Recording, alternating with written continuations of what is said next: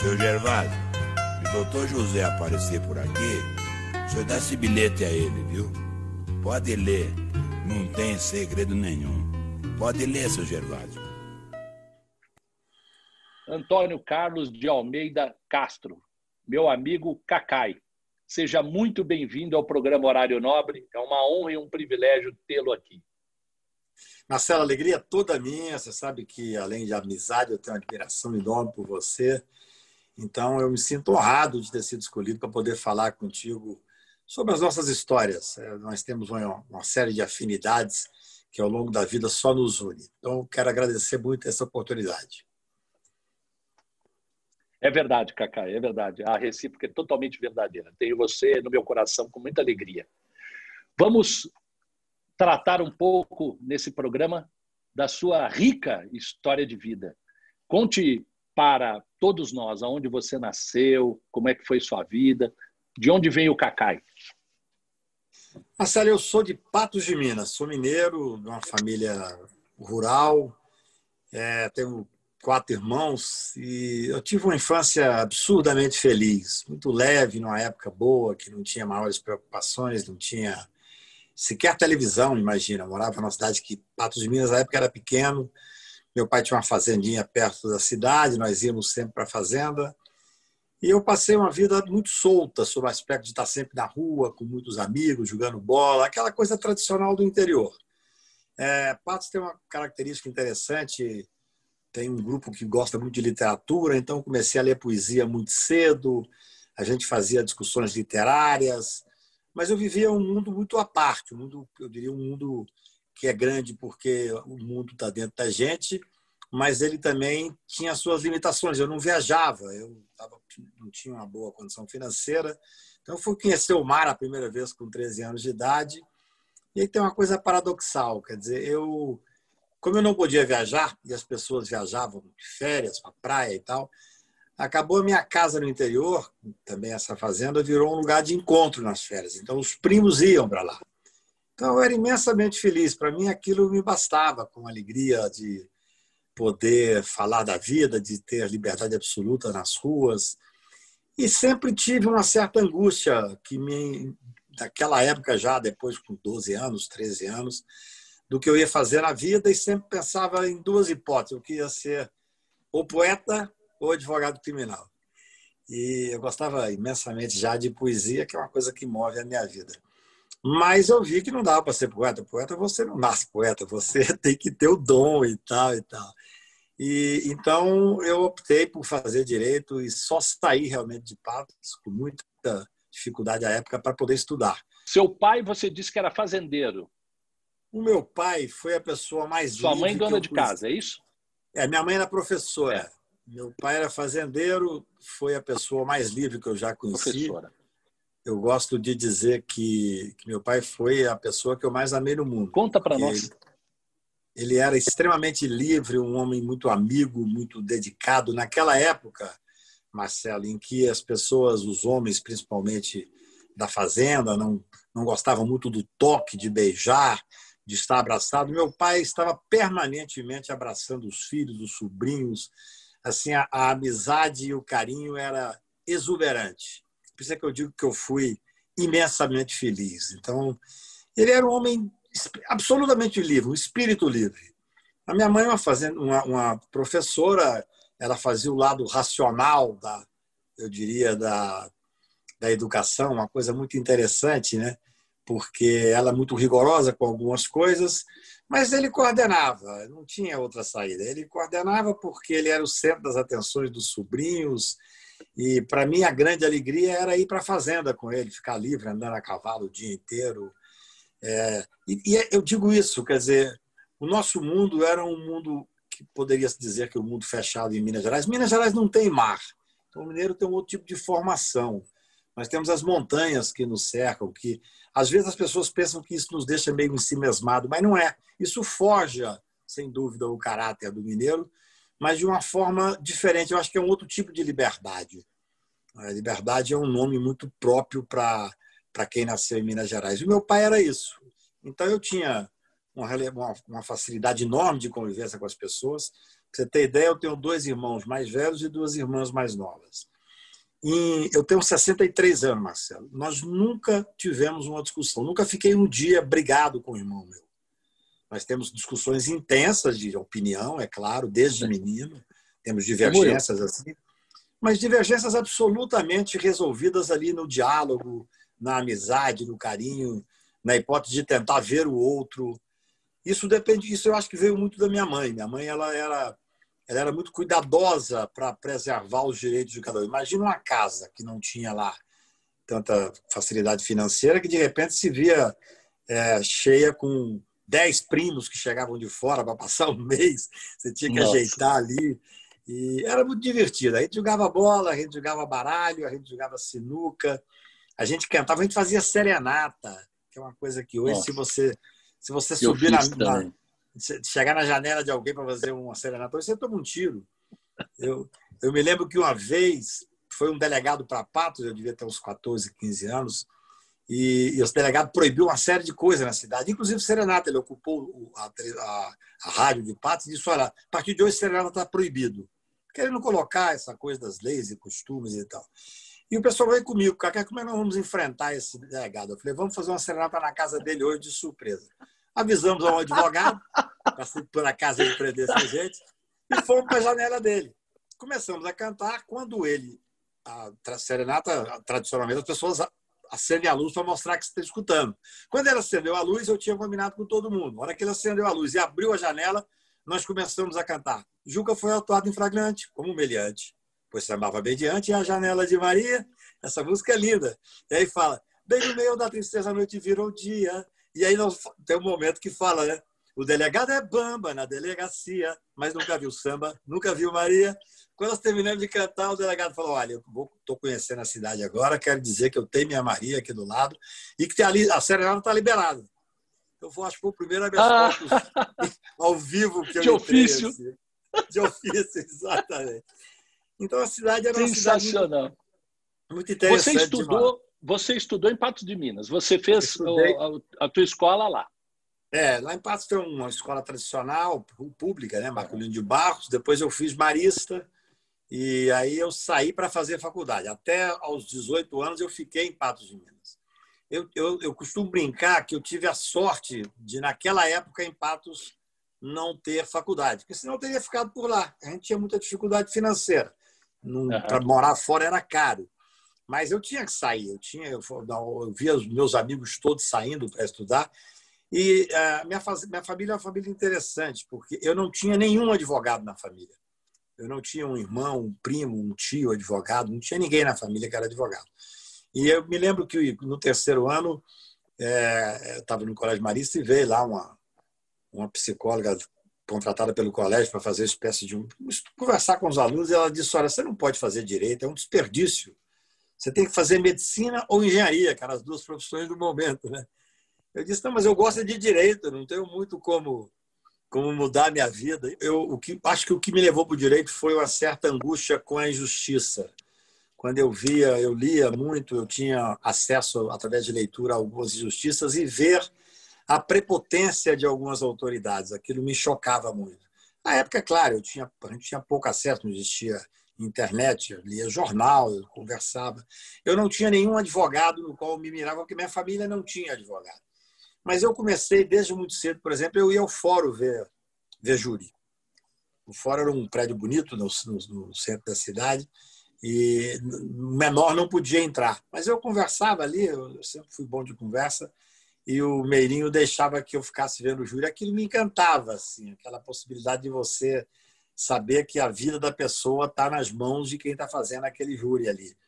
Então foi um pouco por aí. É claro que depois, é, mais velho, até tem uma coisa interessante, eu comecei a me encantar por psiquiatria. Eu pensei, acho que talvez eu faça psiquiatria. Aí quando eu fui fazer vestibular, eu tinha uma amiga queridíssima que ia fazer medicina.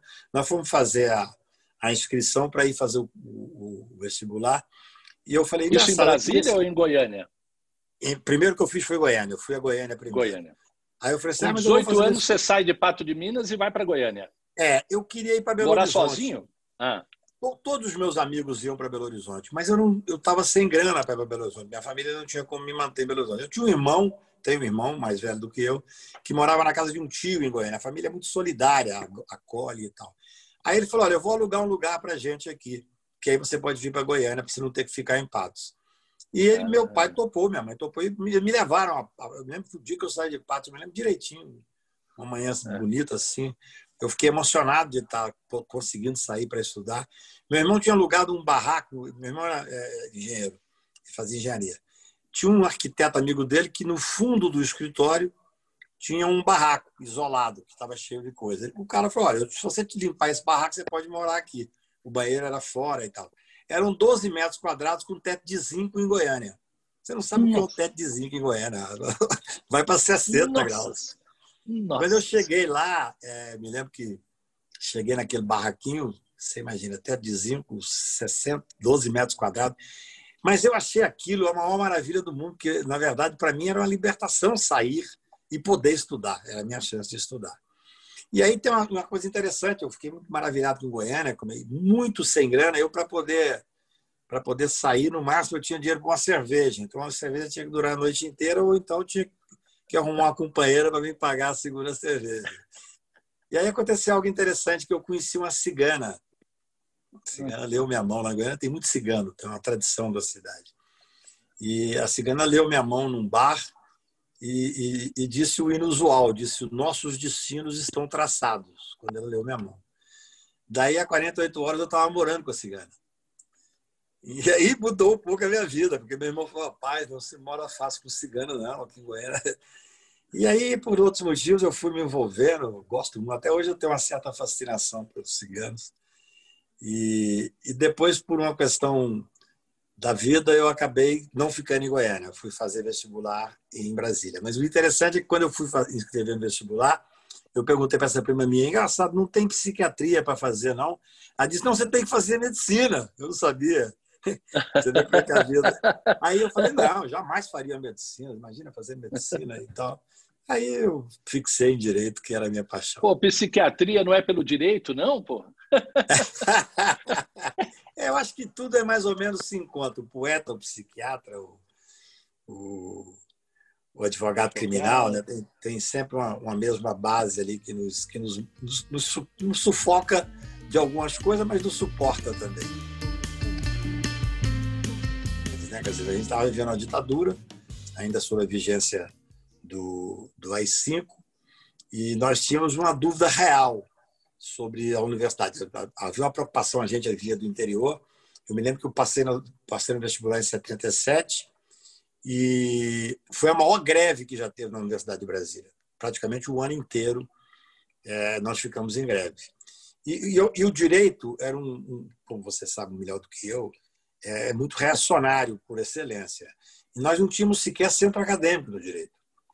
Então eu comecei a viver um pouco a política, eu já vivi um pouco lá em Goiânia através do meu irmão, que fazia muita política estudantil e tal, era presidente do sindicato depois dos engenheiros. E eu comecei a fazer um pouco de política no DCE e vi que tinha que fundar o Centro Acadêmico de Direito. E aí eu fundei o Centro Acadêmico de Direito. Foi uma coisa ah, legal, junto com os amigos. Nós Você fundou o Centro Acadêmico de Direito da UNB? É, exatamente. Nós, eu, que fantástico. Amigos, Fernando Ortega, Sim. Alaide, nós éramos um grupo muito legal assim. E, e começamos a colocar um pouco de, de, eu vou dizer assim, de desordem no direito aqui, entendeu? Porque é, de questionar as questões. Eu me tornei o, o inimigo público número um do reitor à época, que era o capitão de mar e guerra. Nós fizemos um jornalzinho e escrevíamos artigos fortes no jornal. O, o, o diretor do direito era o Landim, que hoje é meu amigo querido. Nós tínhamos brigas homéricas ali na, na Faculdade de Direito, porque você sabe, o direito aqui na UNB nós só tínhamos um professor de dedicação exclusiva, que foi o professor mais importante da minha vida na UNB. Ele, que ele botou a mão dentro da minha cabeça, que foi o Roberto Lira Filho, na época do direito achado ah. na rua. Ele dava aula de criminologia, mas ele dava uma aula de tudo. Ele era genial, absolutamente genial.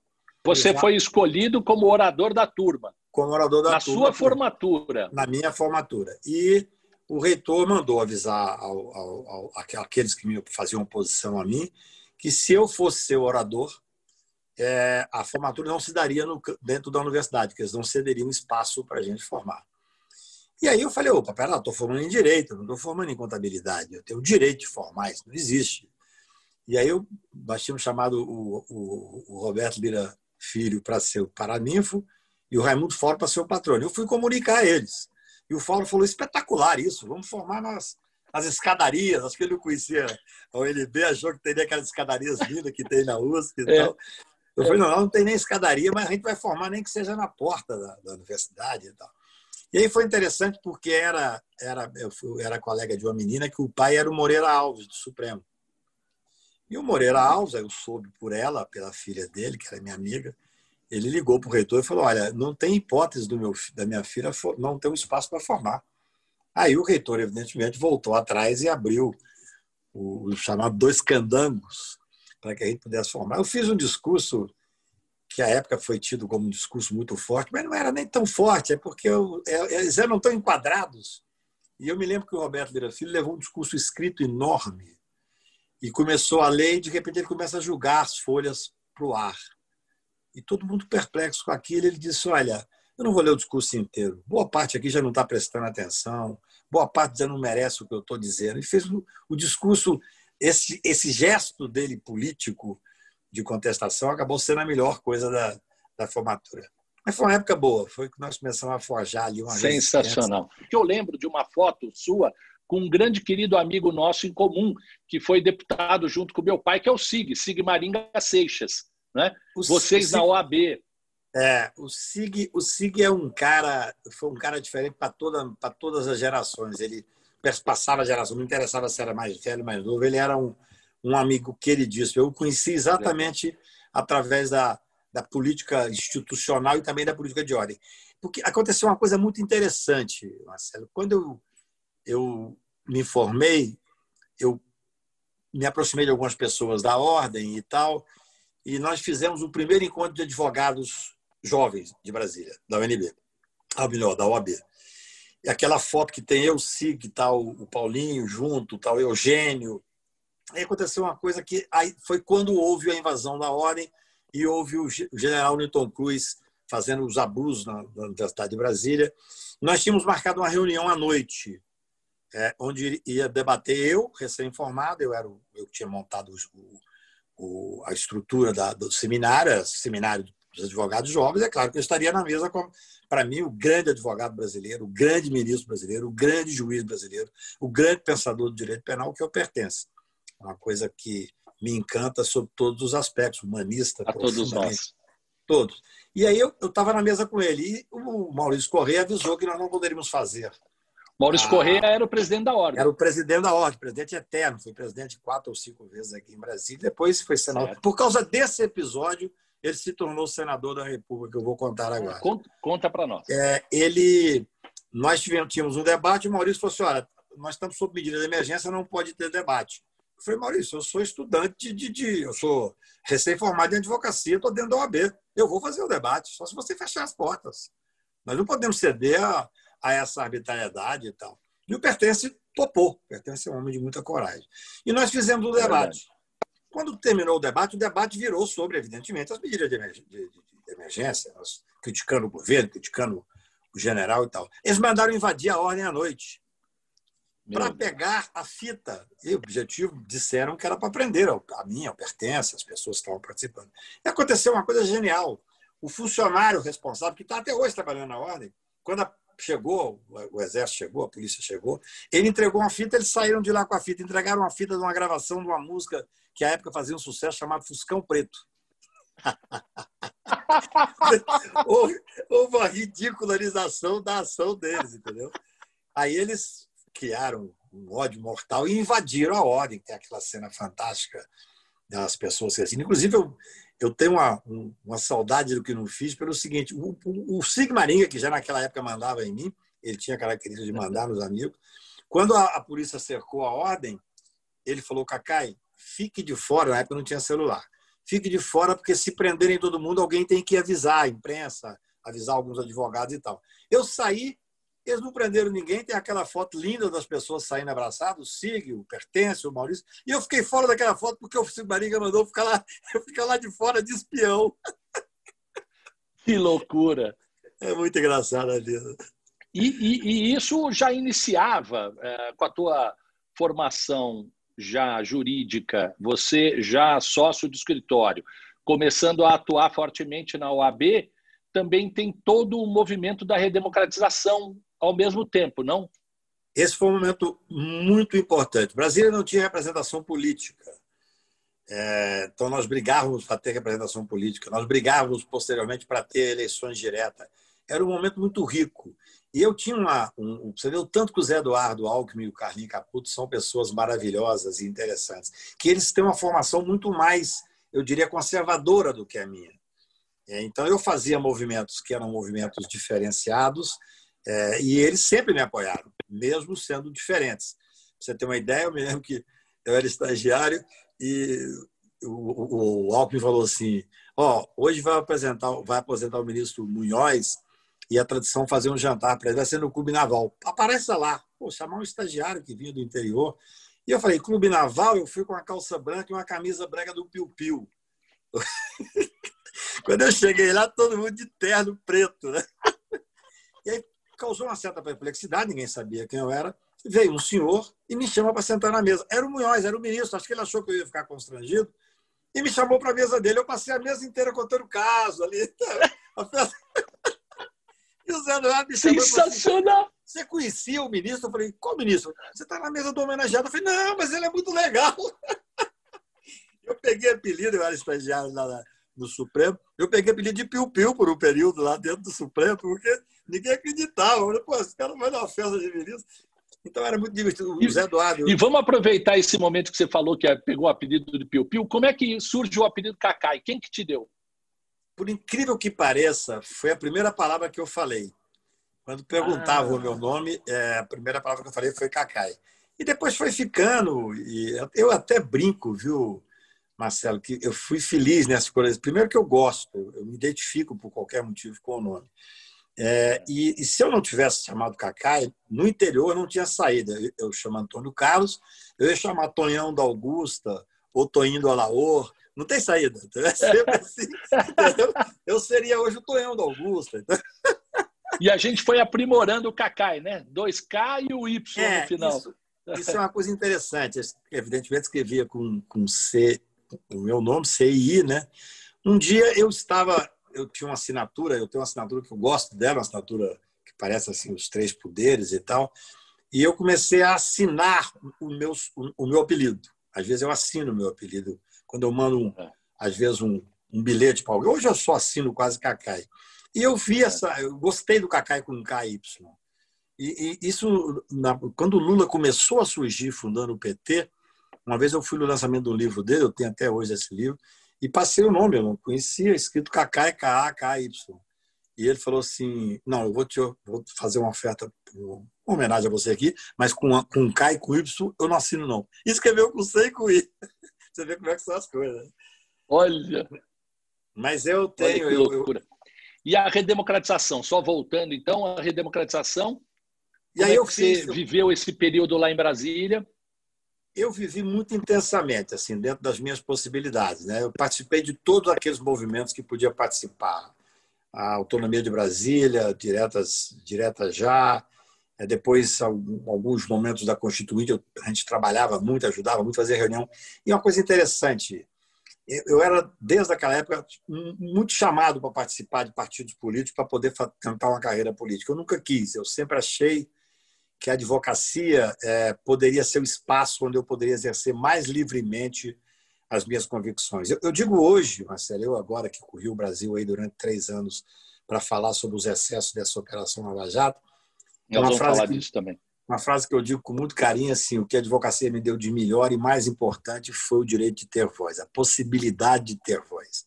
A possibilidade de poder falar. Se eu entro num partido, se eu vir o senador da República, ou o que seja, Primeiro que eu não tenho nenhuma vontade, eu sou um cara muito feliz, muito leve, faço o que eu quero, é, sou irreverente de uma forma respeitosa, mas sou. Quer dizer, eu não poderia mudar meu jeito de ser. Eu me lembro que uma vez, um detalhe que me ajudou, uma brincadeira que me ajudou, que o Pertence gostava uhum. de espalhar, pertence nem sabe o tanto que isso me ajudava. Eu, recém-formado, peço uma reconsideração de um agravo, só para te mostrar como é que a questão de você ser um pouco irreverente pesa na vida. E o ministro era o ministro Jaci Falcão, muito sério, muito formal, grande ministro. E o, o assessor dele era o Marcos. E o Marcos, ele, na época, o Falcão escrevia à mão, o Marcos batia a máquina. Aí ele elogiou muito e reconsiderou. E o Marcos falou: ministro, o senhor não gosta de, de elogiar, o senhor está elogiando muito essa reconsideração. Ele falou mas eu quero elogiar porque o advogado fez eu voltar atrás com um raciocínio brilhante. Ele falou assim: mas o advogado é aquele dos ternos e do óculos e do cabelo grande. O ministro falou assim: retire os elogios, retire. Aí o PT contava isso nas rodas, inclusive no Supremo, para mim era ótimo. Quer dizer, um advogado novo, irreverente, retire os elogios, retire. É muito... Que propaganda! exatamente, exatamente. Nós achamos uma importância enorme de dar poder ao Ministério Público Federal. E, e eu tinha uma coisa interessante, porque eu depois me tornei dono do Piantela. E o Piantela, você sabe disso muito bem, boa parte da redemocratização passou no Piantela eu vivi noites memoráveis no Piantela, onde as grandes discussões políticas. E... Então, assim, era muito interessante. Eu, eu, eu tenho uma história com o Piantela que é muito interessante, porque quando eu cheguei em Brasília, como eu disse, muito sem grana, eu me interessei por uma menina numa reunião do centro acadêmico. E aí perguntei para um amigo meu como é que eu faço para levar essa menina num lugar legal. Ele falou: leva no Piantela. Só que eu não sabia que o Pentela era caro, né? Aí eu passei lá à tarde, assim, estava uma pessoa na porta, que depois ficou meu querido amigo, que era o Chico, para mim o maior metro que Brasília é. já teve. É. E eu falei, seu Chico, um amigo meu pediu para eu vir aqui para eu jantar hoje com a menina, quanto é que, eu, que é o mínimo que eu posso gastar? Ele falou, quanto que você tem? Eu falei, X. Ele falou, não, você não consegue nada. Eu falei, não, meu amigo, pô, me ajuda, cara. Aí ele falou, veja bem, aqui tem um prato chamado manicote, que vem num uma tigelinha. Você pede esse prato, divide com a menina, não bebe nada de álcool, que eu deixo você pagar só isso. Eu fui, feliz da vida. Cheguei lá, a menina já conhecia enormemente, filha do Petróleo Portela, já tinha ido várias vezes, já tinha ido várias vezes, e falou assim, a hora que nós chegamos, sentamos, ela falou assim, aqui tem o melhor profiterol do mundo. Eu falei, danou, ela vai pedir sobremesa, meu dinheiro estourou. Aí já que Filha do presidente da Câmara? Do Senado. O, o Petrônio também foi da Câmara, né? Não, acho que não. Foi presidente do Senado. Depois morreu como ministro da Justiça, mas foi presidente do Senado. Mas eu me é. lembro que, é, quando eu vi ela pedir o que pediu para o eu falei, já dancei mesmo, eu tomei umas cinco caipirosas, o Chico com ódio de mim. Eu fui no Agora com dívida mesmo? É, já que eu devo tanto, vou dever mais. Né? Aí eu falei, Chico, deixa eu te falar, eu vou te pagar. Não cobra hoje não, que daqui a dois dias eu vou para e depois eu comprei o Piantela. É. Anos depois. E aí, um dia à noite, a gente estava fazendo uma reforma, fui comer uma galinhada à noite com os funcionários, e o Chico se emocionou e contou essa história. Ah, que sensacional. E o Piantela era incrível. Parte da Rede Brasília incrível. passou ali. Grandes discussões. Então, foi uma época muito interessante. Além do que eu cantava no Piantela. Tinha um pianista fantástico, era o Marilzinho, com o piano. E eu brinco que uma das funções dos, dos garçons era bater palma para mim, entendeu? é, eu cheguei a ver, eu cheguei a ver isso. Tive, Todas... uma oportunidade, eu vi. Mas vamos avançar. Deixa eu lhe fazer uma pergunta. Qual foi o, o primeiro caso mais rumoroso que você pegou? Quando foi? Olha, é, talvez o caso que mais significativo para mim, eu comecei a atuar em casos indicados pela ordem. O Maurício me indicava casos e eu indico casos criminais. Então, tinha os casos que tinham uma repercussão em Brasília, assim, os casos mais escabrosos, mas que era Maurício bom. Correia, presidente da OAB do DF. Ele, Maurício Correia, presidente da OAB do DF. Eu ajudava a Comissão de Direitos Humanos, embora não fosse conselheiro, e ele me indicava os casos. A, a Comissão de Direitos Humanos me indicava alguns casos, me indicou para um, para um caso interessante e, em nome da Comissão de Direitos Humanos, foram dois processos, um institucional e o outro realmente um processo do Supremo eu fui, é, comecei a frequentar, correr os presídios, eu vi que não existia visita íntima em Brasília. E eu comecei a ler um pouco sobre isso e vi que era um momento importante de pensar em discutir isso, porque quando você tem visita íntima, você diminui as tensões no presídio, tem, tinha estudos sobre isso e tal. Eu fiz uma proposta para o Conselho Seccional aqui, deixaram eu trabalhar isso, Eu fui ao, ao secretário de Segurança na época, sei que depois de muita discussão nós conseguimos aprovar para ter uma, uma visita íntima. Então, eles fizeram um, um, lado especial e tal. Eu tinha discutido com o secretário que cada visita íntima seria de 45 minutos a uma hora, um lugar bem arrumadinho e tal. No dia, estava toda a imprensa ali, eu era muito novo, menino, e o secretário falou: olha, todo mundo bateu palma, descerrou ali a placa e falou: então cada visita terá 15 minutos. Aí eu falei, peguei o microfone, a imprensa toda, ela foi, mas não foi isso que nós combinamos, secretário. Nós combinamos uma hora. Aí ele falou assim: 15 minutos é mais do que suficiente. E ele chamava-se Coronel Brochado. Aí eu falei assim: o senhor, né, doutor Brochado? Aí foi o, o, o, escândalo na época. Esse foi um caso que eu diria que foi interessante, porque eu estava brigando por um direito que não era meu e tal e tal. Mas o caso jurídico mais, talvez mais importante que eu comecei a advogar, foi o caso chamado La Tablada. La Tablada foi uma tentativa de golpe na Argentina, atacaram um quartel-general chamado La Tablada e morreu quase todo mundo e um menino de 18 anos fugiu para o Brasil e foi preso aqui houve um pedido de extradição. E eu fazia alguns movimentos de direitos humanos, eu conheci o pessoal da Acnur, da ONU. E eles me indicaram uhum. para ser advogado, ao mesmo tempo que um diretor da Veja achou o caso interessante, também me indicou, Eduardo Oneg, que hoje está é, na, Band. Na, na, na Band. E o caso chegou no Supremo e o Pertence me indicou o defensor. E foi um caso importante, um caso que onde, onde foi fixado a dimensão do que é crime político para não permitir extradição. Isso em 89. Eu já tinha oito anos de formado, mas era o pleno do Supremo Tribunal. Até é muito interessante, Marcelo, que agora, há coisa de um mês, eu fui fazer uma, uma, uma conversa telefônica com o ministro Celso de Mello. Ele estava grande ministro Celso de Mello, que infelizmente sai do Supremo agora. Ele estava em São Paulo e nessas, nessas, nessas audiências telefônicas, ele falou comigo assim: Cacá, eu me lembro perfeitamente quando o senhor fez a sustentação oral no plenário do Supremo, no caso lá tablado. Ele tem uma memória inacreditável. Né? Não, é inacreditável. Tinha, inacreditável. Ele tinha entrado. Ele também falou de cada coisa do meu pai também, incrível. É incrível. Que ele lembra. Ele entrou, ele entrou no Supremo em agosto de 89. Esse julgamento foi em outubro de 89. Ele lembrava de mais detalhes do caso do que eu, entendeu? Mas esse foi um caso importante, porque foi um caso que teve uma repercussão nacional muito grande, um caso que teve uma repercussão até de certa forma internacional. Foi, um foi o primeiro caso que te projetou muito? Foi, foi um caso interessante. Foi um caso que saiu muito na imprensa. Eu me lembro que quando eu saí com ele, que eu ganhei, que fui libertá-lo, aquela Ana Paula foi talvez o primeiro que tenha tido uma repercussão nacional maior. Eu me lembro que a a Ana Paula Padrão estava na porta da toda a imprensa nacional e a Ana Paula falou assim, qual, falou para o menino, para o Fernando Falco, qual a sua ele tinha o cabelo lá nas costas, assim como todo argentino. Qual é a prim, primeira providência que você vai tomar? Esperando algo épico, né, de um revolucionário que sobreviveu. Ele disse: tomaram uma cerveja com o Cacai. E depois deu a A Ana Paula Padrão, ele falou isso. Ana Paula Padrão. E aí, no outro dia, a gente tinha um, um grande o grande fotógrafo aqui de Brasília, ele me ligou, falou, achei aquela resposta fantástica, até já faleceu, Luiz Varese, falou, é, eu queria tirar uma foto dessa, você tomando uma cerveja com ele. Aí nós fomos para um bar e deu quase meia página do Jornal do Brasil, que à época era um grande Nossa. jornal. Então era uma coisa, advogar uma coisa muito Fantástico. interessante. E aí, e aí você desenvolveu a tua carreira brilhante, e, e conte assim, de forma muito resumida para nós, quantos presidentes, quantos governadores, inúmeros homens públicos que você advogou, não?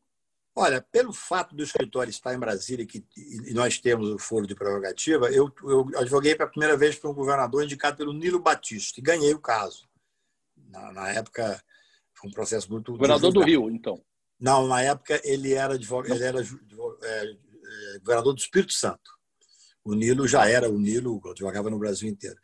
E ao longo da vida, por isso você vai advogando para outros governadores. Eu, cheguei a advogar para quatro presidentes da República, para mais de 90 governadores. 90 governadores. Eu advoguei para inúmeros ministros e senadores.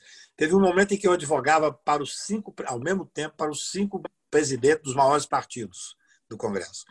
Eu me lembro, você ter uma ideia, Marcelo, que estava tendo uma disputa pela presença do Senado do, do Jorge Viana, não, do era o Jorge Viana com, com o Sarney. Eu me tornei muito amigo do Sarney, advogando para ele.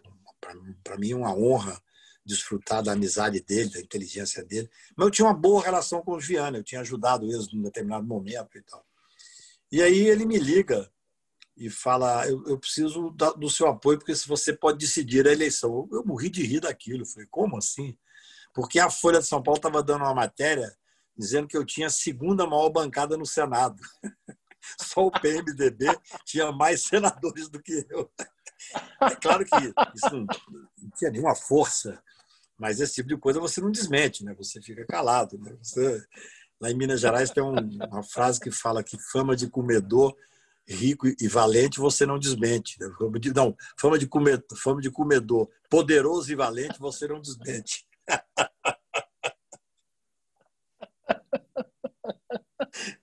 Você ficou bem quietinho. Fiquei quieto, fingi que tinha algum poder. Além, além do que você advogou também, fez muito júri, advogou para muitos empresários, né? Quando é, tem muito, uma curiosidade muito grande, quando chega o cliente para conversar com você naquela situação de angústia, né? numa, numa, num momento difícil da vida dele, seja porque ele cometeu e vai ter que responder, seja porque ele está sendo injustiçado, perseguido. Como é que você lida com essa recepção dessa pessoa repleta de angústia? É, sua pergunta era muito interessante porque ela, na verdade, define o que é um advogado criminal. Né? Eu, eu gosto de dizer para alunos, assim, eu não dou aula, mas eu sou muito chamado para falar em universidade, que você tem que, ter, você tem que ter uma definição do que você quer fazer enquanto advogado. Eu tenho 40% da minha advocacia pro bono. Isso não sai na, na mídia, mas é, um, é, uma coisa que o escritório sempre implementou. Quando Agora a pessoa me procura... Agora está registrado para a eternidade. Quando a pessoa me, me, me, procura, Marcelo, é a primeira coisa eu vejo se ela tem uma defesa técnica. Eu não entro no processo se não tiver uma defesa técnica, porque Ninguém faz milagre. As pessoas, quando você começa a ganhar muito, que a mídia diz que você está ganhando muito, as pessoas vêm te procurar em busca de milagre. Você não pode passar para elas uma ilusão. Você tem que ser. Eu sou cru. Eu sou absolutamente verdadeiro na, no trato com os meus clientes. Até porque, eu digo isso carinhosamente, acho que a, o, a formação humanista, a leitura muito de poesia, a leitura de, da literatura que interessa, te dá uma formação humanista que faz com que você possa entender melhor o seu cliente. Não só a questão jurídica, mas poder acolher o seu cliente. E serve também depois você passar aquele seu direito, que tem evidentemente técnica, defesa técnica, mas de forma que chame a atenção do juiz para que o juiz possa ouvir. Essa que é a grande diferença para mim do advogado criminal. E a forma de escolher é essa: uma defesa técnica e um processo que eu possa me entregar visceralmente. Se eu não puder entregar, entregar-me visceralmente, eu não pego o processo. Por isso é que eu faço essa primeira análise. Não é nem se o cidadão, eu já fui procurado por pessoas que dizem, olha, eu matei o fulano de tal. Eu digo, em que circunstâncias? Se eu considerar que aquela defesa poderá ser uma defesa técnica e que eu terei, de certa forma, orgulho e prazer em fazê-la, eu detesto o advogado que à noite no bar ou no, na reunião de advogados critica o cliente. Eu acho que é uma certa deslealdade porque ele abriu o coração para você, abriu a vida ele te entregou a, a honra, ele te entregou a liberdade. Então, eu tenho muito isso. Tanto é que, quando eu fui procurado pelo presidente Bolsonaro para advogar para ele, sentei-me com ele no Piantas, ele, o filho dele uhum. e o empresário que havia me indicado. Quando ele começou a dizer, eu não sabia que era ele, me disseram apenas que uma pessoa queria falar comigo, e esse empresário disse. Quando ele começou a dizer, eu disse: Deixa eu dizer uma coisa para o senhor, eu não vou advogar para o senhor. Então, o senhor não precisa nem se abrir comigo e dizer detalhes do processo, porque eu não tenho, eu não me sinto à vontade de advogar para o senhor. Ele disse, mas por quê? Eu falei, não, eu prefiro não explicar. É uma causa que eu não faria, não estou nem dizendo que o senhor não tem defesa técnica, mas é uma causa que eu não poderia me entregar a ela, sendo o senhor quem é, nós temos uma incompatibilidade. É um direito do advogado. Acho que você tem que ser sincero. Então, essa é uma questão grave, assim, porque o cidadão te procura no momento mais dramático da vida dele, muitas vezes, e você tem que ser correto ao dizer o que você pensa. Você não pode prometer. É, eu sempre digo isso. As pessoas às vezes procuram a gente e falam: olha, meu caso é esse aqui. Eu estudo e falo: você tem um excelente direito, mas o direito foi mal trabalhado. A esta altura não se pode fazer nada. Nem entro no caso. Quer dizer, nós temos um, dever de lealdade com o cliente, dever de lealdade com a ética, evidentemente, e com você mesmo, na sua profissão. Você não pode entrar é, por dinheiro nenhum, penso eu, numa causa onde você não tem uma defesa técnica e essa capacidade de entrega. É assim é que eu faço a minha advocacia. Perfeito. E, e vamos dar um salto agora, porque você atuou muito firmemente, tanto no mensalão quanto na Lava Jato. E, na minha opinião, gostaria muito de ouvir a sua, houve uma grande mudança do direito é, a partir da compreensão do processo do mensalão. Essa mudança ela veio devagar, mas no processo do mensalão, teoria do domínio do fato, a forma de investigação, né, o que foi aceito como prova, todas as discussões, me parece que, que houve ali, aquele momento foi um momento paradigmático de, de, de, uma mudança. Eu gostaria muito de lhe ouvir a partir desse momento e se você pensa assim ou se você acha que foi anterior a esse momento do mensalão, essa mudança. Não, eu concordo com você. Eu acho que começou a haver uma mudança antes, em 2009, quando houve o processo do Collor. O processo do Collor, anteriormente, houve um, um, um primeiro momento de uma certa discussão de que poderia ser possível é, fazer um trabalho, é, de certa forma, criminalizando também a política. Mas não foi uma coisa forte. Para mim, e eu concordo 100% com você, o mensalão foi um momento em que houve essa, essa mudança de chave, ou seja, uma espetacularização do processo penal. Para isso, a TV Justiça ajudou muito.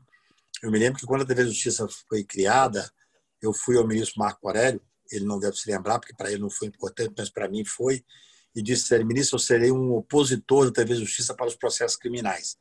Acho que a TV Justiça é muito importante quando você vai discutir célula-tronco, vai discutir a questão de casamento homossexual, a questão indígena, que são questões que as pessoas já têm uma impressão, uma formação, é, sem necessidade de conhecer os autos e conhecer a prova dos autos. Processo penal não. Processo penal é prova. E essa espetacularização, Marcela, ela faz um pré-julgamento. E eu acho que, infelizmente, no mensalão, foi a primeira vez que nós vimos isso ser materializado. A teoria do domínio do fato, por exemplo, foi usada. Primeiro, eu sempre digo assim: alguns, por não conhecerem, por não dominarem a teoria, fizeram a subleitura da teoria do domínio do fato. Outros, porque queriam fazer por uma questão política. Então, a forma com que foi levado o mensalão, aquela espetaculação, eu me lembro, nós passávamos o dia inteiro dentro do tribunal.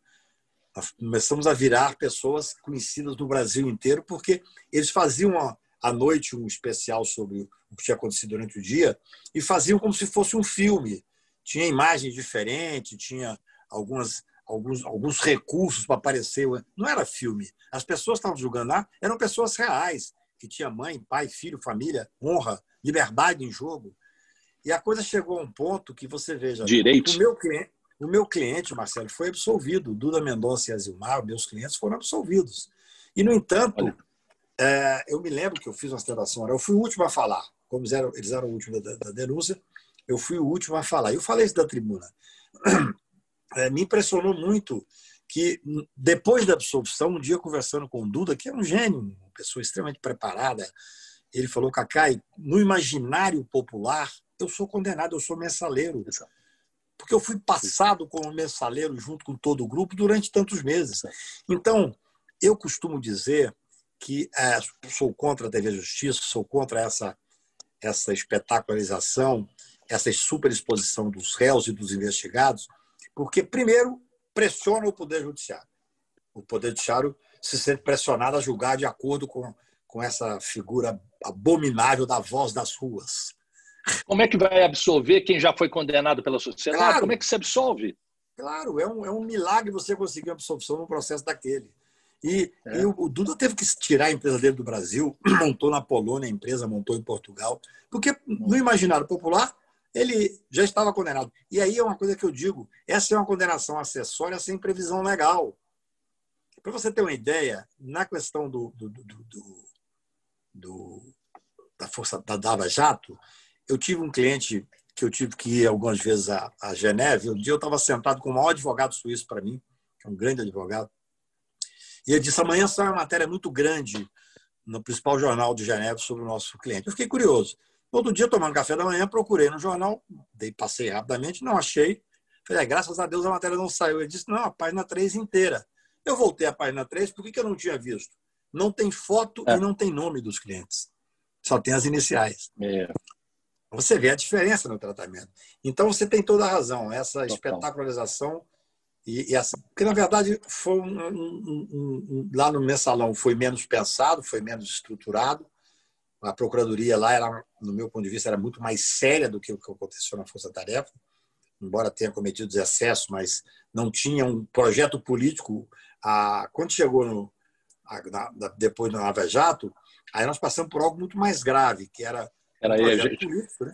Nós tínhamos um juiz que coordenava uma força-tarefa, coordenava todos os excessos, coordenava com apoio da grande mídia, e ele então instrumentalizou o poder judiciário, esse Ministério Público localizado instrumentalizou parte do Ministério Público, e eles tinham um projeto de poder.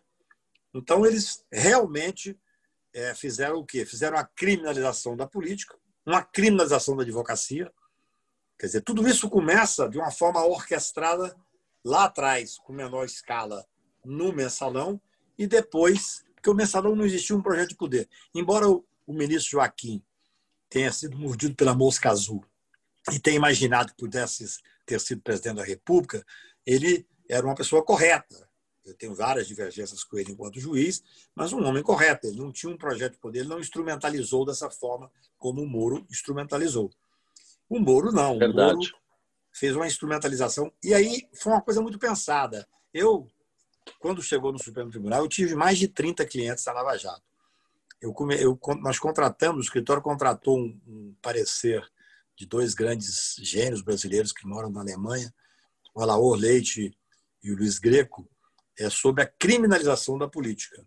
Até usamos com êxito no, no não recebimento de denúncias no Supremo. Porque é claro uma criminalização. Eu vou te dar um exemplo pequeno. Eu fui advogado do Jucá numa denúncia que era Jucá e o, Gerdau, um dos maiores empresários brasileiros. Ele, senador da República, que mais entendia uhum. de economia, presidente da, da, Comissão de Economia, discutindo, o Gerdau discutindo em nome, não em nome da empresa dele. Poderia ser, não tinha nenhuma ilegalidade, mas em nome do setor. E tinham e-mails trocados. Foram denunciados os dois por corrupção. O que, que eu descobri? Eu descobri que na uhum. mesma época, que era novembro de 2014, o, Janot, que era o procurador da República que denunciou, tinha trocado vários e-mails com o Jucá, enquanto presidente da comissão, para discutir a alocação de recursos para a Procuradoria. Então, eu fui para a Tribuna do Supremo e falei, doutor Janot, Vossa Excelência, para ser coerente, tem que se autodenunciar. O raciocínio é o mesmo, quer dizer, o senhor está lá mandando e-mails e tal, na mesma época, incrível, outubro e novembro de 2014. Então, assim, essa criminalização foi muito negativa, foi muito negativa. Eu até digo uma coisa, faço essa reflexão, tenho falado sobre isso. Eu acho que esse superativismo judicial que estamos vivendo hoje, é, em boa parte, ele vem do enfraquecimento do poder legislativo pelo excesso de tempo nas investigações. Veja bem, ninguém está acima da lei, todo mundo pode ser investigado, isso é óbvio. Mas o Ministério Público, a Polícia Federal, especialmente o Ministério Público, ele fica com um superpoder quer investigar pelo tempo que ele quiser e ele é que determina quem vai investigar. Então ele pegou líderes do Congresso Nacional, em vez de fazer uma investigação que dure dois meses, três meses, seis meses, dura três anos, quatro anos, cinco anos. Então houve um enfraquecimento do Poder Legislativo. Uhum. O Poder Judiciário, obviamente, acompanhando aquilo e sendo o depositário das denúncias. É, então, o Poder Judiciário começou a crescer. Depois, nós tivemos um enfraquecimento enorme do Poder Executivo, pelos mais diversos motivos: impeachment, um presidente que veio um pouco sem legitimidade, pedido de prisão do presidente da República.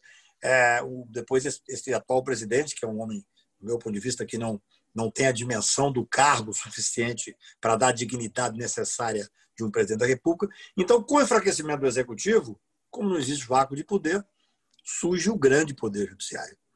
Quer dizer, um ministro supremo hoje tem a ousadia, através da decisão monocrática, de, por exemplo, impedir a implementação da, da, da, maior revolução, do grande avanço do processo penal brasileiro, que é o juiz de garantias, que é um processo que nós trabalhamos. Nós derrotamos o projeto Moro, nós que eu digo, a sociedade.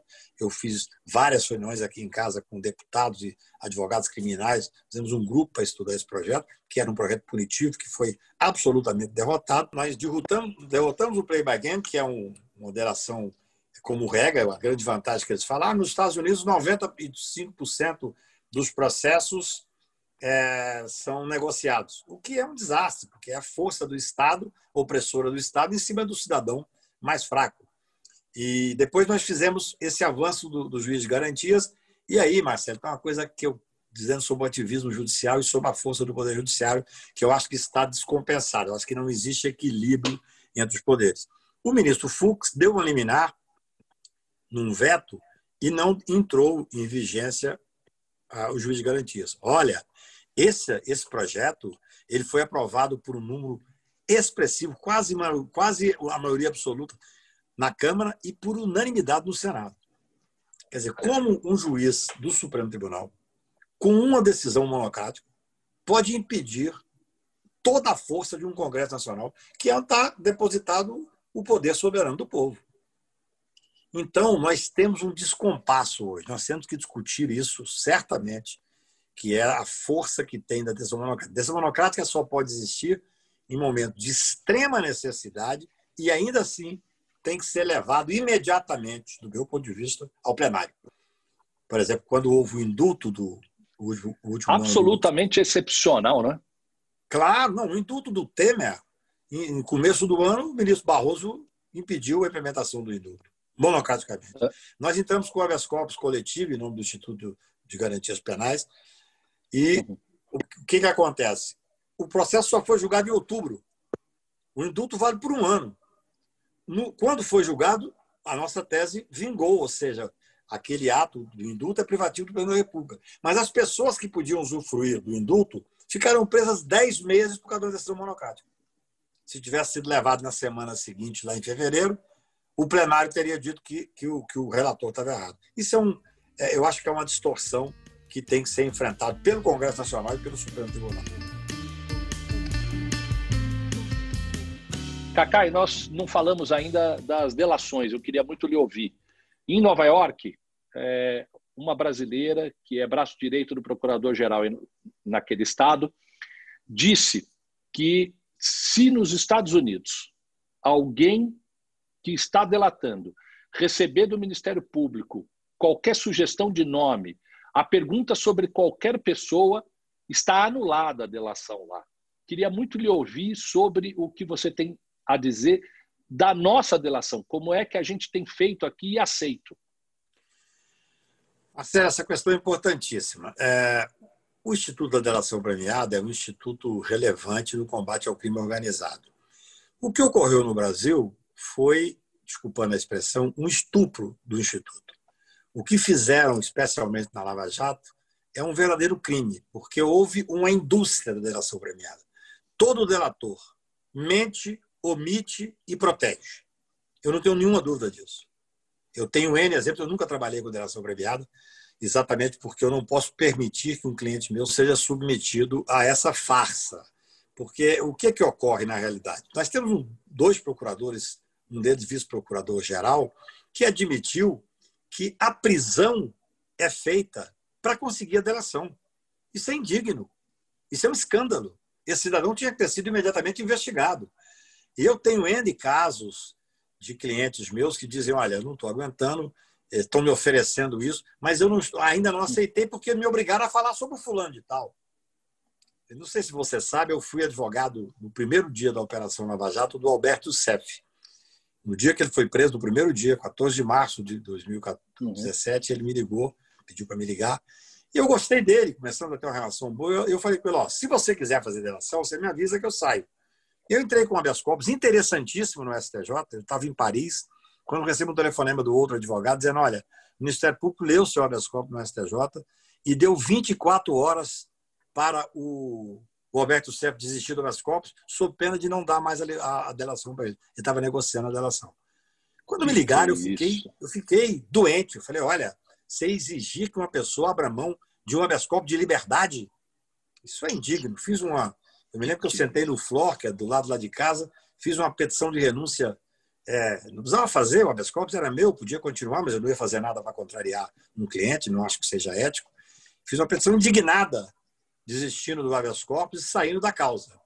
Então, o que fazem no Brasil, veja bem, uma, uma delação com 77 pessoas da mesma empresa, coordenada, outra delação de outra empresa que a imprensa noticiou que os, os, os delatores receberam tantos salários para poder fazer delação. É claro que isso não é delação. O princípio, Marcelo, de toda delação, todos os textos de delação, o princípio é a espontaneidade. O cara vai fazer porque está com medo, vai fazer porque se arrependeu, pelo motivo que ele quiser, mas é a espontaneidade.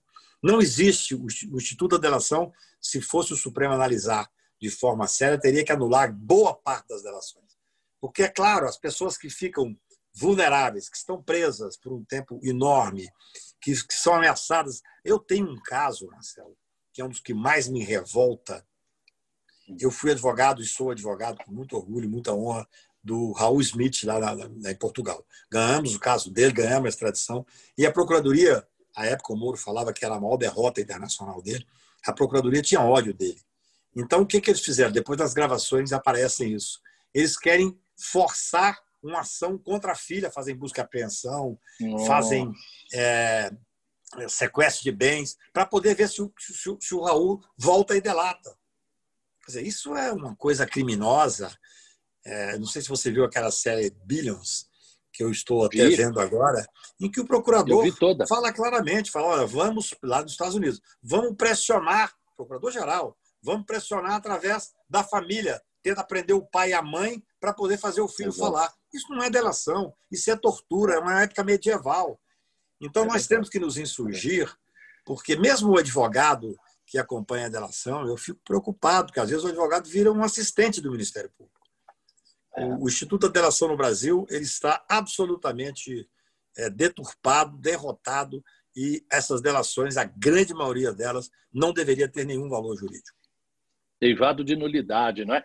Agora, você, você fez uma menção interessante é, de um período que ainda não tinha, tá, começou faz pouco tempo, com relação aos advogados. Né? A, a, a criminalização da advocacia utilizando exatamente esse método não é? da, da, da utilização de determinadas pessoas para falar de quem eles querem. Olha, é, já há algum tempo, quando criminalizaram a política lá atrás, depois criminalizaram a advocacia, eu tinha muita informação de que em várias delações os procuradores perguntavam, mas vem cá, e o escritório de advocacia tal? Para tentar colocar aquele escritório como investigado. Quer dizer, aí que eu fico em dúvida, por que, que esse advogado que vê o cliente falar isso não faz uma coletiva de imprensa e fala, o fulano de tal está propondo que coloque o escritório tal da advocacia?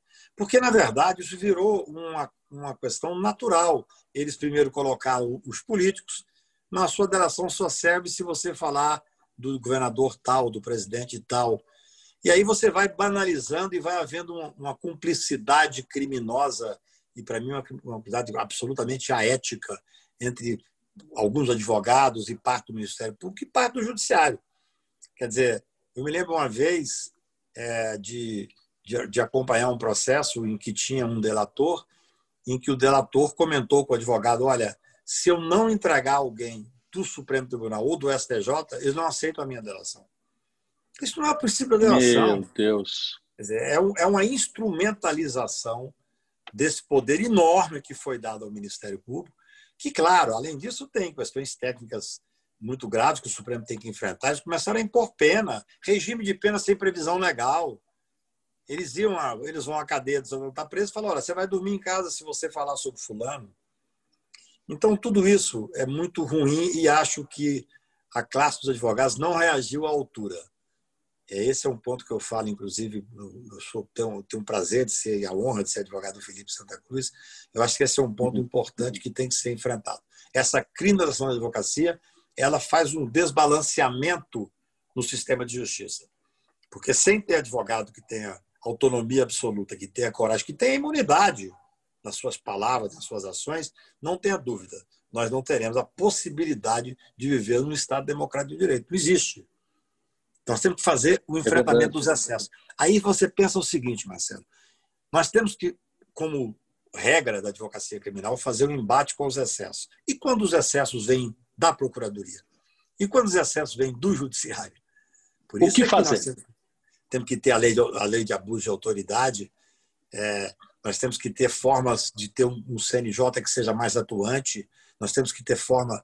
Você honrou com sua presença no CNJ, sabe das dificuldades Obrigado. enormes que é aquele órgão. Enorme. Nós temos a, a, a, a, fazer com que o Conselho Nacional do Ministério Público atue realmente de uma forma mais forte. Então, essas questões são muito delicadas. Uma vez, Marcelo, eu estava na uhum. casa de um ministro do Supremo, tinha dois ministros presentes e o Procurador-Geral da República com um ex-procurador, que é muito meu amigo, e alguns advogados. E o procurador me disse assim: Ah, Cacai, vocês advogados falam muito, mas vocês, na verdade, vocês punem muito pouco, vocês não têm muito cuidado com a advocacia. Eu falei: Olha, eu não, não sou grande defensor dessa questão da ordem, não, não faço política de ordem, mas pelo menos a OAB está sempre fazendo punições. E vocês que nunca punem nada? O CNP Conselho Nacional do Ministério Público, que é absolutamente omisso. Aí ele me disse isso na presença de três ministros supremos. Me deu um exemplo. Eu falei: o subprocurador tal vende você. Foi um silêncio absoluto. E eu pensei que ele ia dizer: prove isso que eu tomo providência. Ele disse: você vai ver. Até o final do meu mandato, eu retomei providências contra ele. Ou seja, ele sabia. E não foi feito nada. Então, é um. Impressionante é extremamente perigoso. Eu acho que existe uma, uma forma de, de, de, abuso de poder que está hoje cristalizado, porque tem o apoio da grande mídia, né? Tem o apoio verdade, da grande mídia. Verdade. E, e era viramos, isso que eu queria tocar também. Oi, diga. Nós, nós viramos, nós viramos quando nós fazemos esses, essas, essas não é denúncia, nós fazemos esses enfrentamentos, nós somos chamados de formalistas, como se nós quiséssemos não enfrentar o mérito do que o cliente está sendo acusado, mas tirá-lo por formalidade, como se fosse pouco cumprir a regra constitucional. Quer dizer, como se fosse pouco você querer que o cidadão tenha o direito à, à liberdade plena do exercício da, defesa, do exercício do devido processo legal. Quer dizer, nós chegamos a um, a um desvio tal, principalmente por parte da grande mídia, inteligentemente feita, especialmente por esse grupo da Força Tarefa coordenada pelo Moro, que eles tinham excelente estrutura de marketing, muito fraco juridicamente, alguns deles quase indigentes intelectuais, mas com estrutura de marketing muito forte. Então, quando a gente falava isso, eles diziam: ah, vocês estão querendo fugir do enfrentamento do mérito. Como? Eu estou querendo defender a Constituição da República que me dá o direito de ter pleno acesso, me dá o direito da presunção de inocência, me dá o direito do acesso à plenitude das provas, à ampla defesa. Então, a imprensa passa que nós, a advocacia, somos quase um entrave para o processo. Aí, até que um dia eles precisem da gente, assim como o Deltan precisou do advogado, e aí foi ele fazer a defesa plena, muito bem feita por grandes advogados, mas essa é a regra do jogo. O Moro quando precisou do advogado, que agora vai começar o calvário dele de processo, a primeira providência do advogado dele, que é um grande advogado e está correto, foi pedir paridade de armas. Eu, quando vi essa petição do advogado dele, falei, ah, ainda bem que eu vivi para ver isso, porque o é, Moro pedindo paridade também. de armas. Né? Eu então é também. é isso. Assim, a, a nossa Agora, advocacia... quando a grande mídia. Quando a grande mídia é, é, coloca o advogado e o cliente no mesmo balaio, isso, isso é um drama não é? A, a, grande mídia tem uma responsabilidade muito grande para fazer exatamente essa diferença, não é? Prestigiando a Constituição Federal e o Estado Democrático de Direito. É, o, o, uma das formas de, da criminalização da advocacia é exatamente fazer a confusão do advogado com o cliente ou até do advogado com o crime que o cliente está, está sendo acusado. Então, essa é uma das formas que existe de fazer uma, um enfraquecimento da independência da advocacia, não tenha dúvida. Existem várias outras, mas essa talvez seja a mais cruel. Né? E a imagem que se passa é que, é que o advogado está sempre, de alguma forma, querendo ou buscar a prescrição. Eu, por exemplo, quando me perguntam sobre a prescrição, eu falo: olha, é, se retirar a prescrição é a pior coisa para o judiciário, porque o judiciário ainda trabalha sob pressão porque não quer que o processo tenha prescrição. Se não tiver prescrição, verdade. o judiciário relaxa e deixa o prazo correr eles falam de forma diferente. Como se eu estivesse defendendo a prescrição porque eu não quero julgar os casos. Não é verdade isso. Não é. Então, assim, esse trabalho da grande mídia, nós, tivemos, nós temos que enfrentar isso com, com responsabilidade, porque parte da mídia, por exemplo, no momento em que o, o Moro, no seu projeto de poder enquanto juiz, coordenando a força-tarefa, que já é criminoso e incorreto, que é composta por, por, por, por procuradores da República. Ele faz um acordo com a mídia, com a grande mídia, especificamente com algumas mídias que nós sabemos quais são. E eles uhum. começam a, a, a levá-los a uma condição de heróis, em detrimento da postura do advogado, eu comecei a ver que o problema era muito mais grave e mais fundo. Quando eu vi aquela foto, Marcelo, lá do, é. aquele outdoor, em que eles estavam naquela posição de, de, de, como se fossem heróis americanos, dos procuradores da República, naquele dia eu falei, eles vão cair. Eles não sustentam. A mídia disse que eles eram semideus, eles acreditaram. É o que eu falo. Falta leitura, falta literatura. Se tivesse lido Fernando Pessoa, teriam visto Arre, estou farto de semideus, onde é que há homens no mundo? Ou se tivesse lido Brecht, Brecht estava dizendo: é. triste o país que precisa de heróis. Então, na verdade, assim, eles pediram para serem colocados como heróis, gostaram disso e acreditaram nisso. E acreditaram então, no personagem. Uma, uma, mídia opressiva que realmente foi um, um, um problema a mais no enfrentamento dessa democracia fragilizada que esse grupo fez ao Brasil. É verdade. E quando tem algum julgador seja onde for, primeira instância, segunda, Supremo, STJ, é, que é garantista, ou seja, que ele cumpre a Constituição, ele é mal falado, mal visto e, e pela sociedade, né? aquela que depois vem invocar a Constituição a seu favor. É, isso é muito interessante. Eu costumo dizer o seguinte: é, o homem, o homem, eu escrevi um artigo há 30 anos atrás chamado Jogo de Máscara, num, num determinado livro, um capítulo, em que eu falo isso, porque o cidadão às vezes está em casa, vê ser preso um político importante ou vê ser preso um, um grande empresário e ele Nesse momento, ele tem um diabinho dentro dele, ele veste a máscara da hipocrisia e não quer saber se aquele cidadão foram dados os direitos e garantias individuais. Às vezes, ele é quase uma vingança. Ele tem um problema de saúde, ele está mal com a mulher, ele tem um problema financeiro, mas é como diz o poeta maranhense: a vida dá, nega e tira. Um dia esse arbítrio bate nele ou bate em alguém ligado a ele, aí ele veste a máscara do devido processo legal, ele quer procurar um advogado criminal para que puder, possa garantir o seu direito pleno. Isso é, é uma coisa incrível, porque na sociedade, no dia a dia, nós somos massacrados por exercer o direito de defesa. Quer dizer, é algo que há uma, uma, uma desigualdade que nos faz pensar essa mídia opressiva tem muita responsabilidade. Muita responsabilidade. Eu, e, e, há, e, há, muitos anos que é assim. Nesse caso específico da Lava Jato, tinha um projeto de poder e a mídia estava acoplada a esse projeto de poder.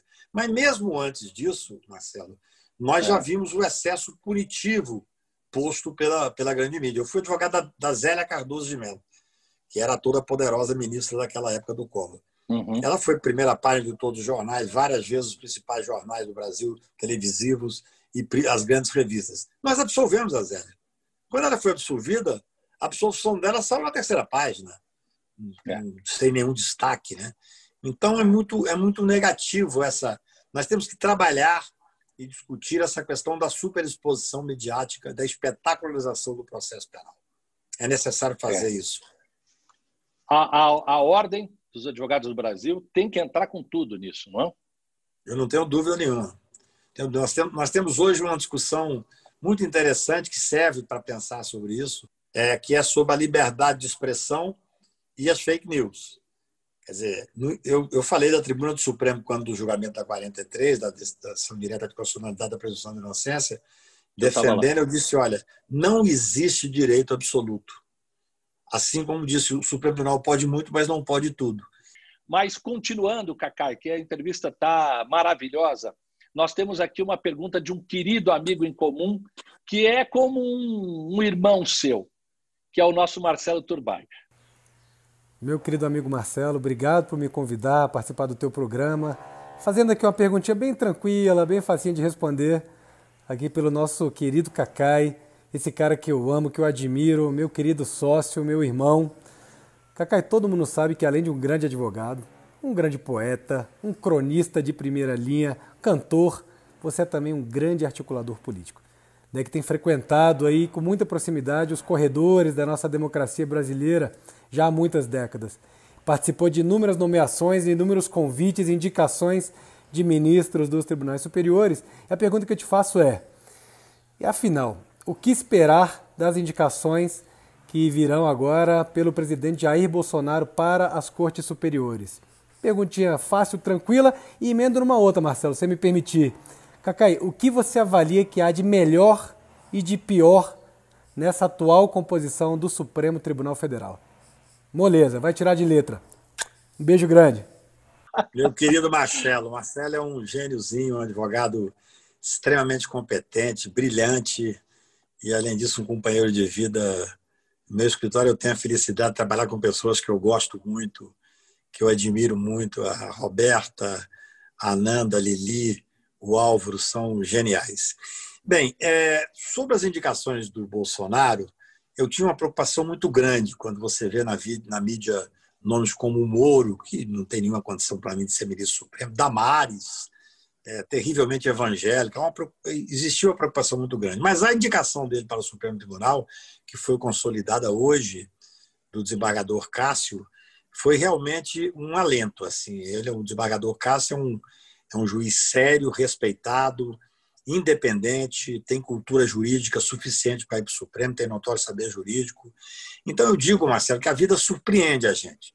Se for no ritmo dessa indicação, eu acho que nós podemos ter excelentes indicações para o Judiciário, porque é muito interessante. Você veja, o Lula e a Dilma fizeram várias indicações, especialmente para o Supremo Tribunal, algumas que realmente poderiam ser questionadas hoje por diversos motivos. Não, é, não cabe a mim ser censor do Supremo Tribunal Federal, mas especialmente duas indicações ali foram indicações que ao longo do tempo é, se demonstraram indicações no mínimo com, eu diria com uma certa controvérsia no meio jurídico. Então eu acho que essa expectativa depende muito do momento. A indicação do Cássio, desembargador Cássio do Tribunal Regional da Primeira Região para o Supremo, nos dá um indicativo de que poderá vir um pessoas preparadas, sérias, com compromisso com o judiciário independente e com o Estado Democrático de Direito. O que nós temos que fazer, Marcelo, é passar a ter a convicção de que o, o juiz pode muito, mas não pode tudo. O Supremo pode muito, mas não pode tudo. Tem que cumprir a Constituição. Ele tem que ser um, um escravo da Constituição. Quando você vê um, um ministro supremo dizer que vai julgar de acordo com a voz das ruas, é uma preocupação muito grande. Qual voz das ruas é essa? É a moral de quem está sentado ao seu lado? É a sua visão de mundo naquele momento específico para analisar uma questão comportamental do réu. Quer dizer, nós não podemos ter 11 Supremo Tribunal Federal, nós não podemos ter cada ministro sendo é, o detentor de uma Constituição própria. Então, eu acho que a primeira indicação do presidente Bolsonaro, olha, para eu elogiar algo do Bolsonaro, realmente é porque tem que ser uma coisa muito séria. E eu, eu acho que o desembargador Cássio foi uma excelente indicação. Inclusive, até soltei uma nota ontem sobre isso, porque começaram a falar, ah, mas ele é indicado pelo Centrão, pelo Ciro. Eu lembrei nessa nota que, quando ele foi indicado pela Dilma para ser desembargador do Tribunal Regional Federal número 1, disseram, ah, ele está indicado pelo Wellington Dias, que era o governador do Piauí, pelo PT. Ou seja, ele, então ele é um mágico, ele conseguiu unir o PT e o Centrão. Na é. verdade, do meu ponto de vista, o Cássio está sendo indicado pelos seus seu conhecimento pessoal, porque é um homem sério, um homem digno e que tem notório saber jurídico. O Supremo Tribunal, é, responder o que tem de pior e melhor é sempre complicado para um advogado no momento presente. É, seria mais fácil eu falar do Supremo Antigo. Mas eu é. posso dizer o seguinte: para mim, o que tem de mais interessante do Supremo hoje, eu advogo no Supremo há 40 anos é que nós, temos, nós não temos hoje uma, uma posição muito hegemônica no Supremo. Nós temos ministros realmente, cada um com a sua posição de muita independência. É uma discussão que se dá, às vezes, com muita profundidade, de forma é, muito diferente. Nós não temos um único Supremo Tribunal sob esse aspecto. Quer dizer, a discussão se dá de forma muito intensa. Isso talvez seja o que existe melhor no Supremo. Quando você tem no Supremo um ou dois ministros que têm uma influência muito grande no plenário, uma influência muito grande com a casa, você às vezes tende a ter um Supremo afeição de determinado ministro. Isso não existe. Hoje nós temos, até eu diria, especialmente na minha área de direito penal, que nós temos um Supremo um pouco dividido, é, porque tem uma turma que é mais garantista, uma turma que é menos garantista. Mas isso faz com que o Supremo Tribunal tenha uma produção intensa, tenha debates interessantíssimos. Por outro lado, isso que pode ser uma grande vantagem, pode ser também a grande desvantagem, que é, de certa forma, uma falta de segurança jurídica. O, Poder Judiciário, Marcelo, é importante que ele decida as questões e que dê segurança jurídica ao jurisdicionado. É importante isso. Então, hoje nós temos, de certa forma, uma justiça lotérica no Supremo. Na área criminal, se cai na primeira turma, há uma jurisprudência consolidada menos garantista. Na segunda turma, uma jurisprudência mais consolidada, mais garantista. Isso dá uma insegurança jurídica para o cidadão que não consegue entender como é que um julgamento pelo mesmo Supremo Tribunal possa ser tão diferente. Então, eu digo que, paradoxalmente, pode, possa parecer, aquilo que é uma vantagem, que é não existir uma hegemonia muito forte, isso faz com que o direito seja sempre vivo, tem também essa desvantagem da falta de segurança jurídica. Esse é o melhor e o pior do Supremo, respondendo ao Turbay? Exatamente. Eu acho que isso é, é o mais, eu diria que é o mais instigante no Supremo. É, eu, eu advogo no Supremo sempre com muito respeito, com muito carinho. Tenho praticamente 40 anos, quando eu comecei. É, Sou testemunha disso. É, o diabo não é diabo por ser diabo, é por ser velho, né? Então. Mas eu acho muito Agora... importante. E só para terminar, por favor. Parte, parte dessa questão é, hoje, dessa polarização e dessa tensão, vem exatamente da imprensa. A TV Justiça serviu para fazer essa tensão existir dentro do Supremo Tribunal.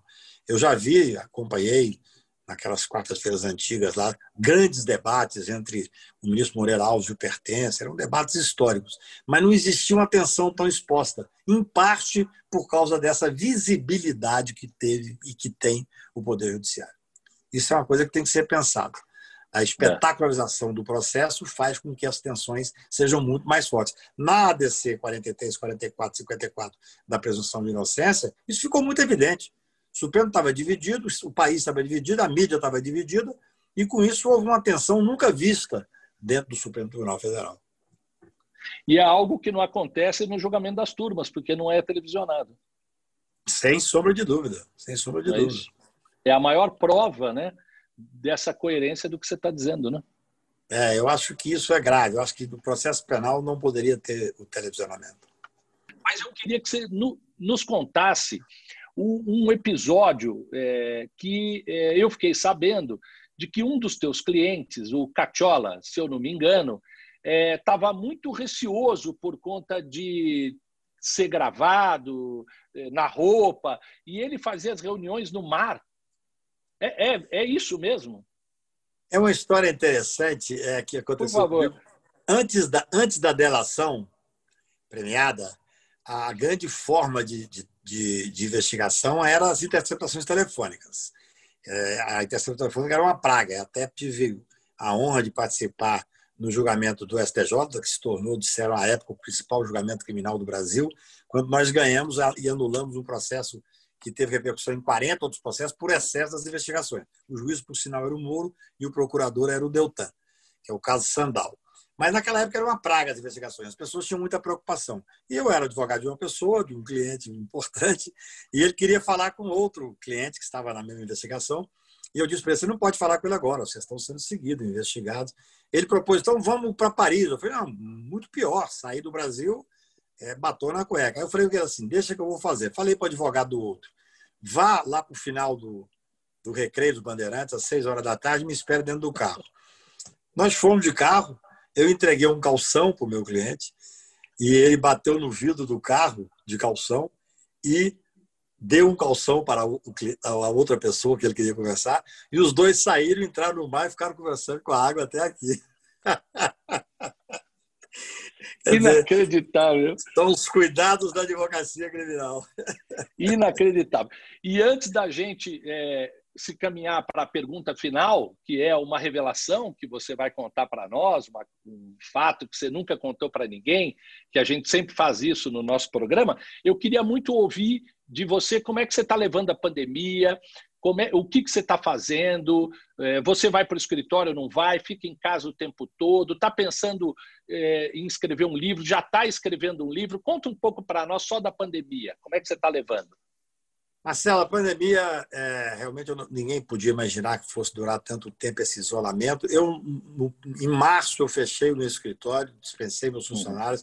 Aqui em casa, eu dispensei todos os funcionários. E fiz um isolamento quase absoluto, Roberto, não convivendo com ninguém. Eu até digo o seguinte, para mim isso é muito fácil. Eu tenho, isso aqui é uma das bibliotecas que eu tenho em casa, eu tenho uma outra no meu escritório lá em cima, eu tenho acesso a lives, eu faço live com muita frequência, eu escrevo, eu sou escrevo uma crônica toda sexta-feira para o Poder 360, escrevo inclusive sobre isso, é, eu participo de artigos, eu participo de livros. Nesse período publicamos três livros que têm algum tipo de participação minha. Eu realmente uhum. pretendo fazer uma crônica da, da, do isolamento, mas o que me angustia é que eu sei que essa é uma realidade muito muito pessoal assim. Meu escritório começa a ter algumas reuniões, fazemos muitas reuniões virtual, faço julgamento virtual, fiz julgamento do Supremo, sustentação do Supremo no STJ. É, hoje começamos a ter um ou outro contato que é imprescindível de ter, já tem sete meses dessa forma, mas o que me angustia é porque eu tenho essa estrutura e posso fazer isso. A grande maioria dos brasileiros não, não tem nenhuma condição. Quando eu vejo é, dizer assim, tem que lavar a mão 30 horas por 30 vezes por dia, eu imagino que a, a maioria das casas brasileiras, ou boa parte delas, não tem água tratada, então você não tem nem como lavar a mão. Quando você fala em ficar em isolamento, eu estou aqui nessa biblioteca com outra biblioteca, tem um espaço enorme. Eu consegui ter uma rotina, Marcelo. Eu nunca tinha tido rotina na vida. Eu acordo Olha. às seis horas da manhã, eu faço ginástica, eu corro, eu corro uma hora por dia, depois eu nado, eu leio, eu trabalho no sol, lendo, é, trabalhando no sol, telefone e tal. Então, assim, é, para mim, com toda angústia, com toda dificuldade, com todo o drama, é, eu tenho condições de, de, passar por isso. O problema é a pandemia instalada na periferia, naqueles que não têm. Como é que você fala em isolamento para uma periferia brasileira onde uma casa tem dois cômodos com 15 pessoas. E a grande preocupação, que é o que realmente sempre me angustia, que é os presídios brasileiros em condições miseráveis, sem que nós tenhamos um enfrentamento correto nesse momento da pandemia. Então, a pandemia me serviu.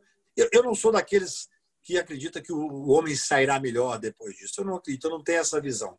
Eu acho que nós uhum. estamos vendo agora, é, de certa forma, o, a demonstração de certo grau de intolerância mal. Eu escrevi sobre isso num artigo hoje no Poder 360, que é a questão da intolerância, o fosso da intolerância, que você uhum. começa a ver as pessoas se soltarem. Claro, quem fica muito tempo isolado tende a, a demonstrar muitas vezes certos sentimentos que no dia a dia não consegue demonstrar ou não pode demonstrar. Então, eu consigo ter essa visão. Eu tive duas vezes fora de Brasília, de uma forma extremamente cômoda. Eu peguei um avião de um amigo, desci em Trancoso, fiquei na minha casa em Trancoso, ia ao mar todo dia e não tinha contato com ninguém. Não tinha, tinha um outro tipo de isolamento. Mas uhum. para 99,99% ,99 das pessoas é muito mais difícil enfrentar é, a pandemia. Eu tenho uma boa adega, eu escrevi, eu fiz uma coisa que para mim é uma fuga muito interessante. Desde o início da pandemia, eu gosto muito de poesia, como já disse, desde o início da pandemia, eu, eu criei, assim, meio que aleatoriamente, um poesia ao final da tarde. Eu vou, no, quando o sol está se pondo, Brasília tem um pôr do sol lindo, e é interessante notar que, quando começou a pandemia, o sol se punha entre, entre no Congresso Nacional. Hoje já se põe entre as pontes aqui, JK. Já faz uma, uma volta enorme. E eu, todo dia, no final da tarde, recito seis, sete poesias gravadas e depois eu mando para um grupo de amigos que eu coloquei como poesia ao final da tarde. Até agora o pessoal eu sou um começa... privilegiado que eu recebo todos os dias sua poesia, adoro. É, adoro. isso é uma forma é uma forma de você se permitir ver essa tristeza e essa angústia toda de uma forma mais lúdica, mostrar que a poesia pode ser uma forma de sustentação. A poesia, eu falo que é um é um dique para não deixar que a gente possa transbordar, né? É uma pá então, se prepara, Então se prepara para falar uma poesia para a gente fechar o programa. Mas antes, é, eu queria lhe perguntar sobre um fato da sua vida que você tenha vivido, uma revelação que sempre no final do programa a gente faz. O entrevistado nos conta algo que ele nunca revelou. Conta para nós uma história muito interessante que você vivenciou. Olha, é, eu tenho muitas histórias que eu guardo para mim, um possível Imagino livro no futuro. Mas eu tenho um, episódio específico que, que eu gostaria de falar, até em homenagem ao grande ministro Toffoli, por quem eu tenho profunda admiração. É, ocorreu um, um, fato interessante. Eu era muito amigo do Márcio Tomás Bastos. E um dia o Márcio, eu tinha, eu nunca fui amigo do Lula, mas tenho uma boa relação com o Lula, eu sou muito amigo do Zé de Seu. No, no, começo da campanha do Lula, no ano que ele, na campanha que ele ganhou, eu estive com ele em Búzios, nós tomamos algumas juntos, conversamos um pouco, e, e, e, ele me disse, olha, depois eu quero conversar um pouco com você sobre Brasília. Você advoga há muitos anos, né? Então sentamos eu, Márcio e ele, e ele me perguntou, essa, essa campanha eu tenho que ganhar. O que, que você acha que eu poderia fazer diferente? Eu falei, Lula, eu não sou advogado eleitoral, eu conheço bem o Tribunal Eleitoral é um tribunal muito diferente, é um tribunal onde é um tribunal quase que passa de pai para filho, os advogados sempre tem alguém que já advogou, que já foi ministro ali. É um tribunal muito especial. E eu vejo falar que, embora a sua equipe seja extremamente competente, é uma equipe muito petista. É uma equipe que vai de vermelho, uma equipe que veste a camisa do PT. Então, assim, eu, se eu fosse você, eu faria uma equipe técnica, absolutamente técnica. Mas como assim? Eu falei, por exemplo, quando o, o, você precisa contratar alguém no tribunal, você tem que ter um, um, advogado que seja respeitado tecnicamente e que não faça política ali. De preferência, falei com ele, pegue um ex-ministro que seja do PSDB. O Alckmin, por exemplo, seria um excelente nome, tantos outros e tal. Olha. E ele falou: olha, é uma visão interessante isso. É. Para ganhar, você tem que profissionalizar esse lado. Ele falou: converse com o ministro Pertence, e ver o que, o ministro acha dessa ideia. O Márcio do lado escutando. Eu fui ao ministro Pertence e falei, ministro, eu não. Todo mundo sabe da excelência do grupo do, do, dos advogados do Lula. Todo mundo sabe disso. Mas, na minha visão, se despolitizar é melhor. Ele disse, Cacá, eu penso exatamente assim. Eu jamais diria isso. Mas eu penso exatamente assim. Aí ele falou assim: eu falei, então eu vou dizer isso para o Lula. Ele disse: só tem um detalhe: tem um menino na equipe, chama Toffoli. Eu nunca tinha ouvido falar no Toffoli. E é. esse menino é muito bom se, se eles resolverem mudar, Pertence falou, não estou falando para mudar, mas não tire esse menino. Olha. Excelente. Eu anotei o nome e passei para frente. Não acompanhei, é claro, na minha área. Depois eu vi que o Toffoli ficou.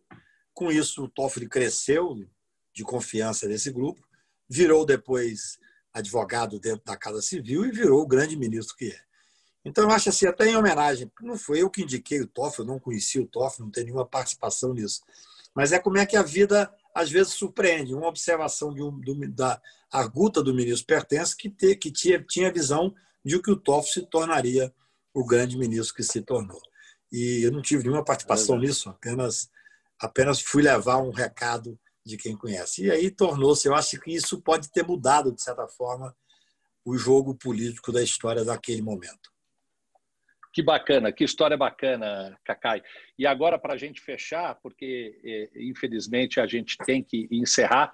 Por mim, eu ficava aqui, abri um vinho, você aí, a gente ficava é, é comemorando muitas coisas. Mas eu queria te dar duas opções. Ou você recita uma poesia, ou você canta é, uma poesia que caiba, comporte cantar. Fica à vontade, vamos encerrar o nosso programa com você recitando ou cantando, como você preferir. Olha, em, em, homenagem à poesia O Cair da Tarde, que você disse que também gosta, eu vou recitar uma poesia chamada Muito. Sonetilha Existencial, de Leão de Formosa. O homem lúcido me espanta, mas gosto dele na lírica. A verdade metafísica modela o verbo e a garganta. O homem lúcido não se espanta, põe a baba ao pé da planta, eis que a planta frutifica. O homem lúcido como está? Seja lá onde estiver, ele está sem aquarela. Sabe que a vida é viscosa. Sabe que entre a náusea e a rosa foi que a ostra fez a pérola. Obrigado, querido. Muito bom, Cacai. Muito bom. Obrigadíssimo pela oportunidade. Muito obrigado pelo privilégio e pela honra de poder deixar registrado a história, a linda história da sua vida. Viu? Uma honra para mim. Receba um beijo no coração. Cacai sempre aprontando, hein? Cacai sempre aprontando. Cacai, você é o entrevistado aqui. Você não começa a querer mudar o rumo da prosa, não, viu, rapaz? O registro histórico aqui hoje é o da sua vida, não é o da minha.